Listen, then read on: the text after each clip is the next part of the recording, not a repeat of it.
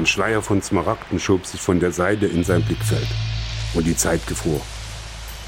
Glitzernd drehten sich die Edelsteine im Licht der untergehenden Sonne, flogen auf ein unbestimmtes Ziel zu. Ogami spürte, wie sein Hinterkopf sich mit Wärme füllte, dann mit Feuer. Etwas in ihm zerbrach und ein intensiver Schmerz durchfuhr seinen Körper. Die Erde riss ihn an sich und presste ihn mit unbarmherziger Gewalt nieder. Der Geruch vom frischen Gras, fruchtbarer Erde durchströmte seine Nase. Erschütterungen durchliefen den einsamen Wolf. Etwas schleuderte ihn unsanft auf den Rücken, doch er spürte keinen Schmerz mehr, als würde er sich von der Welt entfernen. Der Tag hatte den magischen Zeitpunkt erreicht, an dem man noch das Blau des Himmels sah, und doch waren schon die Sterne zu erkennen. Ein zarter Windhauch streifte seinen Hals, und Ogami wusste, dass sie bei ihm war. Sie lag direkt hinter ihm, so wie sie es immer getan hatte. So wie es für sie beide bestimmt gewesen war. Kirschblüten regneten vom Himmel herab und bedeckten seinen Körper. Dann hüllten sie ihn ein. Und schließlich bedeckten sie die Erde, den Himmel und den ganzen Kosmos.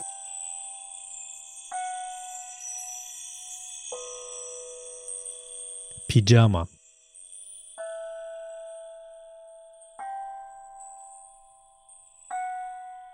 Eine Geschichte von Tim Süß und Kai Du.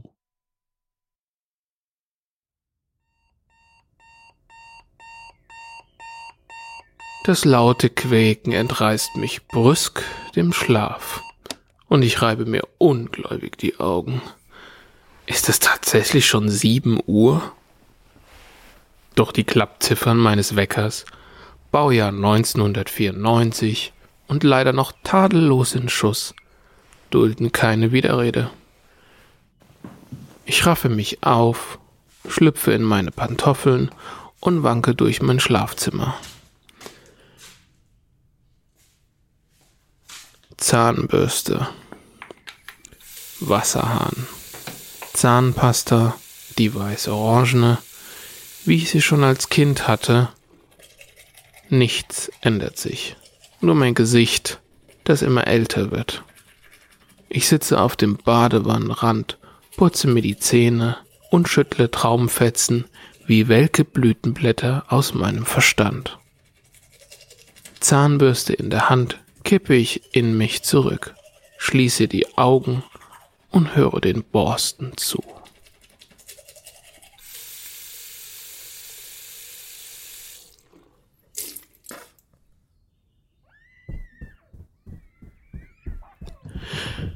Familie Bolliger über mir steht auch gerade auf.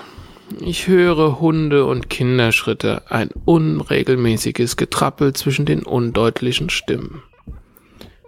Ich muss ihnen den Dessertteller zurückgeben, den sie mir neulich mit dem Stück Zwetschgenwehe gebracht haben, wenn möglich abgewaschen. Kaffee. Müsli. Heute ohne geraffelten Apfel. Ich traue dem letzten Exemplar nicht, das in meiner Obstschale liegt. Aprikose? Passt auch nicht. Draußen ist es hell und ein Sonnenstrahl scheint auf meinen Küchentisch. Der Sommer kommt. Endlich keine Jacke mehr. Und ich muss lächeln. Sommer ist gut. Hemd Anzug. Heute dunkelblau. Geht immer. Spiegel. Etwas stimmt mit meinem Pyjama nicht. Ich habe die Hose umgekehrt an. Ich dachte mir doch, das ist etwas verdreht. Egal. Muss los. Mein Tram-Ambo ist auch abgelaufen.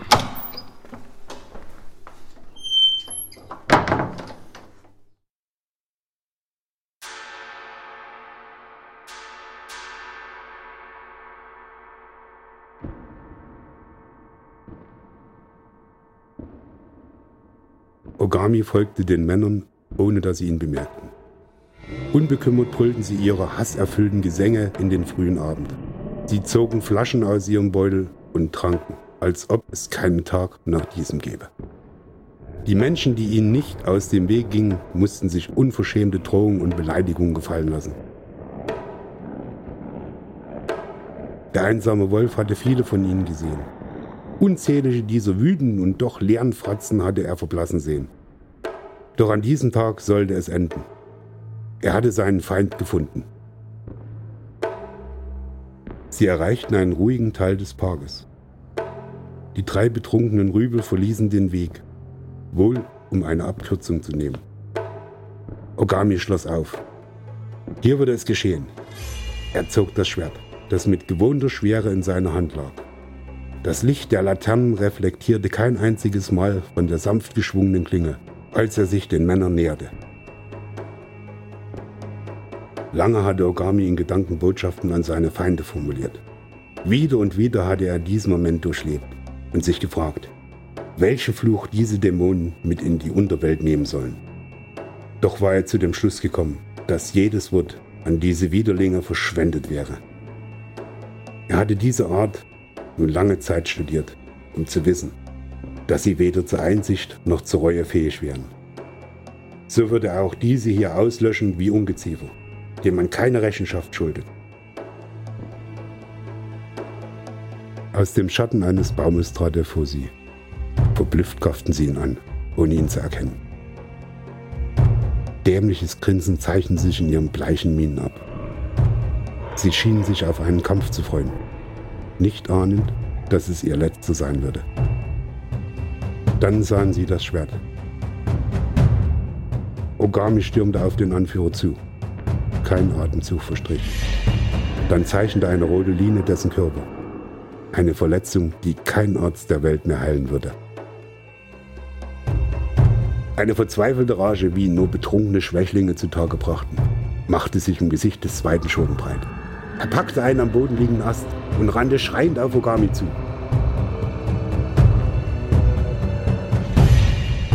Es bedurfte einen einzigen Schrittes, um ihn auszuweichen und einer halben Drehung, um ihn niederzustrecken.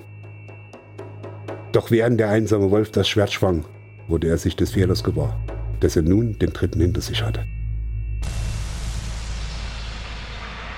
Ein Schleier von Smaragden schob sich von der Seite in sein Blickfeld.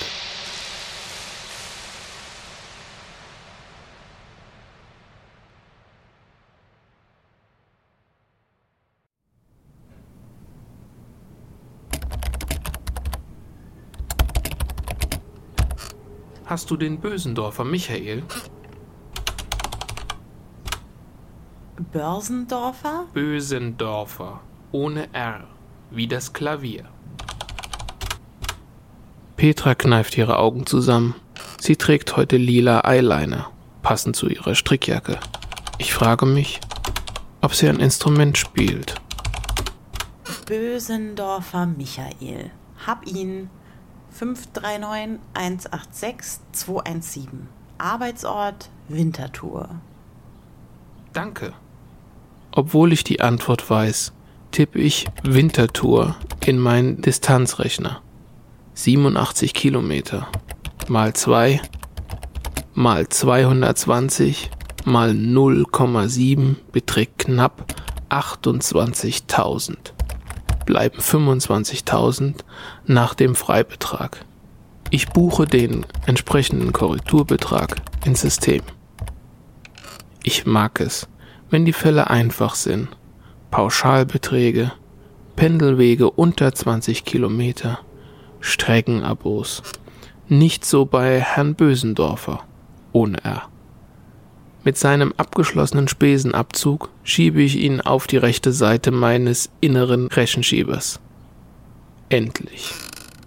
Hörbares Augenrollen von gegenüber. Ich habe schon wieder einen Velofahrer. Ich lache leise. Petra und ich arbeiten schon länger bei den Reisespesen und haben unsere kleinen Insider-Witze. Wie der, mit dem Velofahrer, der seine Reparaturkosten als Pendlerabzug geltend machen will. Darüber können wir uns köstlich amüsieren. Unser Büro ist klein, aber zeigt einen schönen Innenhof, aus dem uns manchmal die Spatzen besuchen. Tauben scheuchen wir weg. Kommst du mit Essen? Spinning. Sie deutet auf die Sporttasche in der Ecke. Führe mich nicht in Versuchung. Stimmt. Freitag. Dann guten Appetit. Wenig später ergattere ich einen schattigen Platz unter den Kastanienbäumen im Mühlrad. Zwei Straßen weiter. Kurz vor Mittag. Es ist angenehm leer. Zwei Tische neben mir ein junges Paar. Er souverän in einem Leinenanzug. Sie wie eine zarte Mohnblume in der Mittagssonne. Sie halten sich die Hände und sie flüstert ihm etwas ins Ohr. Er lächelt sie verschmitzt an. Am Nebentisch lacht mir ein kleiner Junge zu. Er sitzt in einem Kinderwagen und hat einen Zweig in der Hand. Fröhlich wirbelt er ihn durch die Luft, wie ein kleines Fähnchen. Seine Mutter bemerkt, dass ich den Jungen beobachte. Sie hebt ihm aus dem Wagen, um ihn auf den Arm zu nehmen. Wir lächeln uns kurz zu. Der Junge verliert seinen Zweig. Geschrei. Der Kellner mit dem Bart bringt mein Essen. Das Menü ist Cordon Bleu mit Pommes, wie jeden zweiten Freitag. Schmecken will es mir nicht. Ich kaue lustlos auf einem Stück panierter Kruste herum. Die Kastanienblätter über mir rascheln versöhnlich, vergeblich. Müde, Rückenschmerzen. Ich brauche eine neue Matratze aber ich weiß nicht, wie ich die alte entsorgen kann. Mein Salat ertrinkt in französischer Soße. Stumme Schreie verdammter Raukeblätter unter geraffelten Kartoffelbergen. Enttäuscht schiebe ich den Teller von mir. Danke, nein, ich möchte das alles nicht mehr. Auch keinen Espresso. Nur noch Zahlen.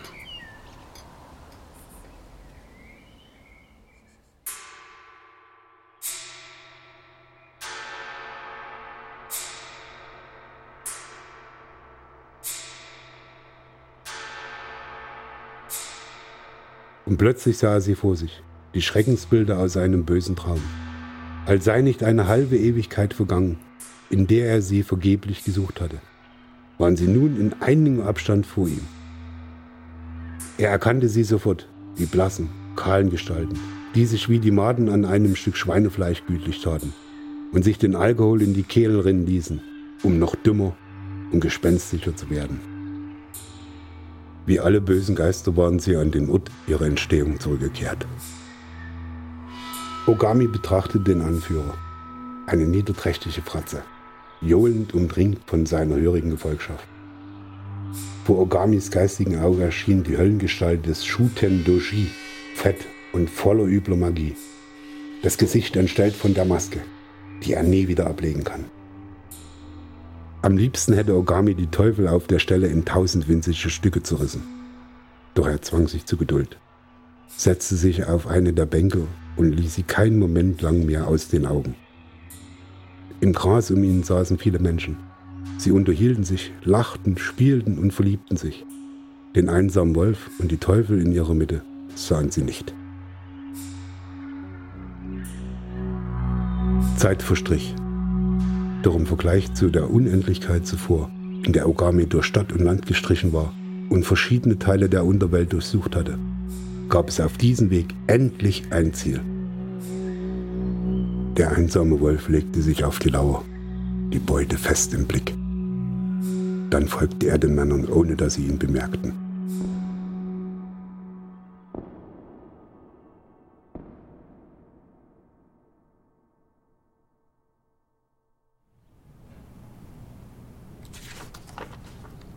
Büroklammer, Zugstrecke, Regionalverkehr, Streckenübersicht. Das Sortieren der Spesenbelege ist eine meiner Nachmittagsbeschäftigungen. Es beruhigt mich, wenn ich schlechte Laune habe. Büroklammer, Regionalverkehr, Stadtverkehr, Kilometerabrechnung. Petra weiß, dass sie mich während dieser Zeit nicht stören darf. Dafür lasse ich sie in Ruhe, wenn sie die Wochenberichte kontrolliert. Heftklammer. Zugstrecke, Zugstrecke, Stadtverkehr. Ein halbfertiger Gedanke, eine Art Echo aus einem Traum. Ich sortiere Stapel um Stapel und frage mich, was ist aus mir geworden? Büroklammer, Streckenübersicht, pauschale Benzinabrechnung, eine Postkarte. Ich halte inne und betrachte das Kartonrechteck. Muss wohl in die Unterlagen gerutscht sein. Auf ihr mit Farbstift gemalt ein rudimentärer Baum mit einem dicken braunen Stamm. Darüber ein grüner Wirbelsturm als Blätterwerk, durchbrochen von großen rosa Blüten. Ein blasslila Himmel über einem einfachen schwarzen Horizontstrich. Auf der Rückseite in unregelmäßiger Schrift Mia, sieben Jahre.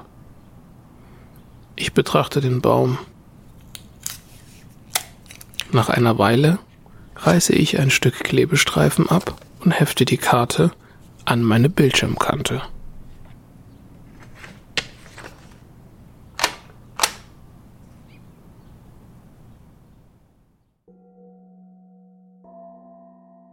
Der Tag nähert sich dem Ende. Voller Zweifel, ohne Hoffnung und voller vergeblicher Sehnsucht. Er endet wie tausend Tage vor diesem.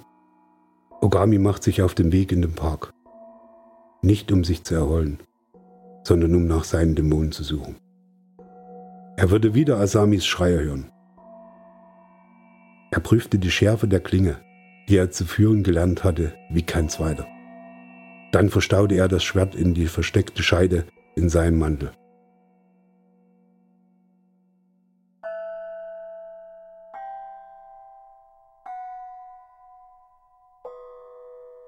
Als er das Haus verließ und auf die Straße trat, fiel ihm die ungewöhnliche Ruhe auf. Die Menschen dieser Stadt saßen wohl in ihren Gärten, aßen und tranken. Vielleicht ruhten sie sich aus von den Anstrengungen des Tages. Oder sie lachten und tanzten in den Abend hinein. All das war ihm für immer genommen worden. Plötzlich, ohne Drohung oder Warnung, ohne Gelegenheit für einen Abschied. Wind schob die Wärme mit dem Geräusch von Blättern heraus aus der Stadt.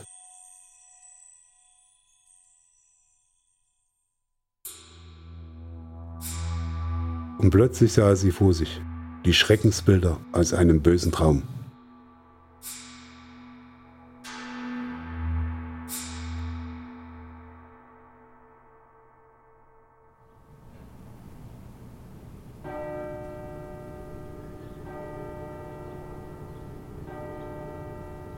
Die Glocke der Turmuhr zwei Blöcke weiter schlägt zum fünften Mal. Feierabend. Doch von Abend keine Spur. Die Sonne wandert durch ein Labyrinth aus Schäfchenwolken. Und die Meisen im Hinterhof spielen Verstecken. Teller klappern auf der Dachterrasse nebenan. Petra hat bereits zusammengepackt. Du, ich muss noch kurz ins Koop rüber. Mein Freund kocht heute Abend Tunesisch für mich. Aber er hat vergessen, Couscous zu kaufen. Ihre Vorfreude ist offensichtlich. Na dann einen schönen Abend und bis Montag. Danke. Dir schönes Wochenende. Und mach nicht mehr so lange, ja? Ich hefte das letzte Dossier ab. Sumiswald, Georg Walter. Stelle den grauen Bundesordner an seinen Platz im Schrank und packe meine Tasche. Meine Zweifel nehme ich mit.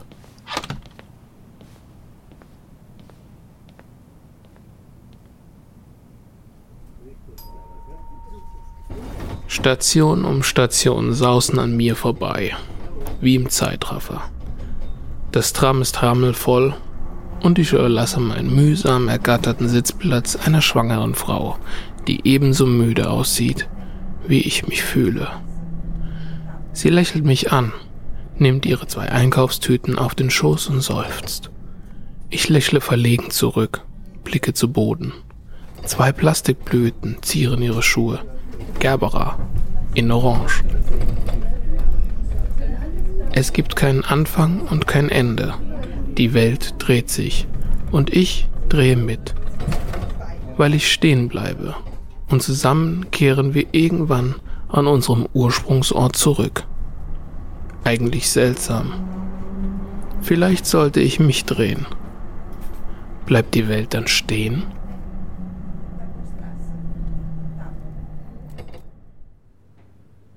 Zu Hause.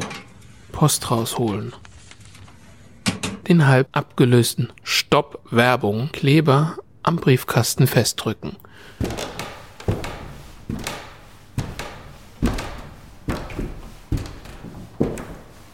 Schlüssel in Haustür.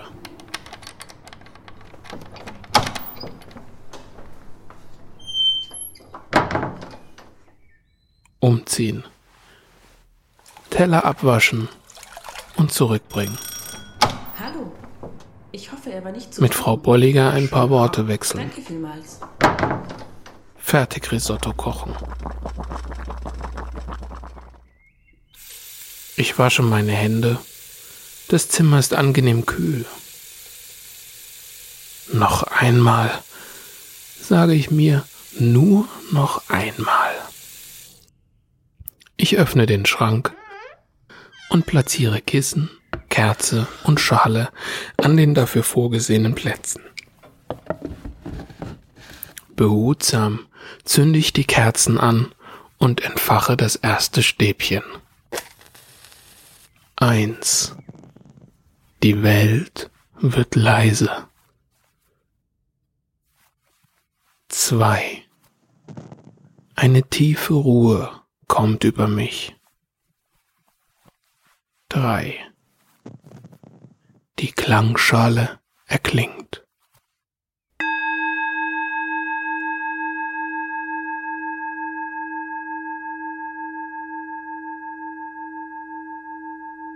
Ich betrachte das gerahmte Bild.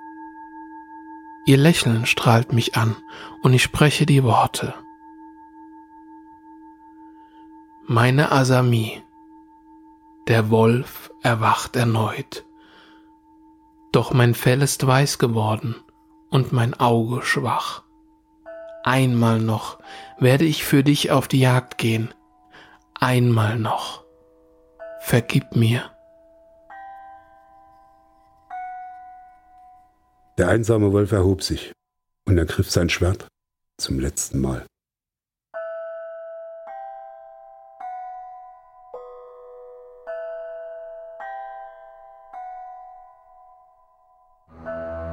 Das war Pyjama.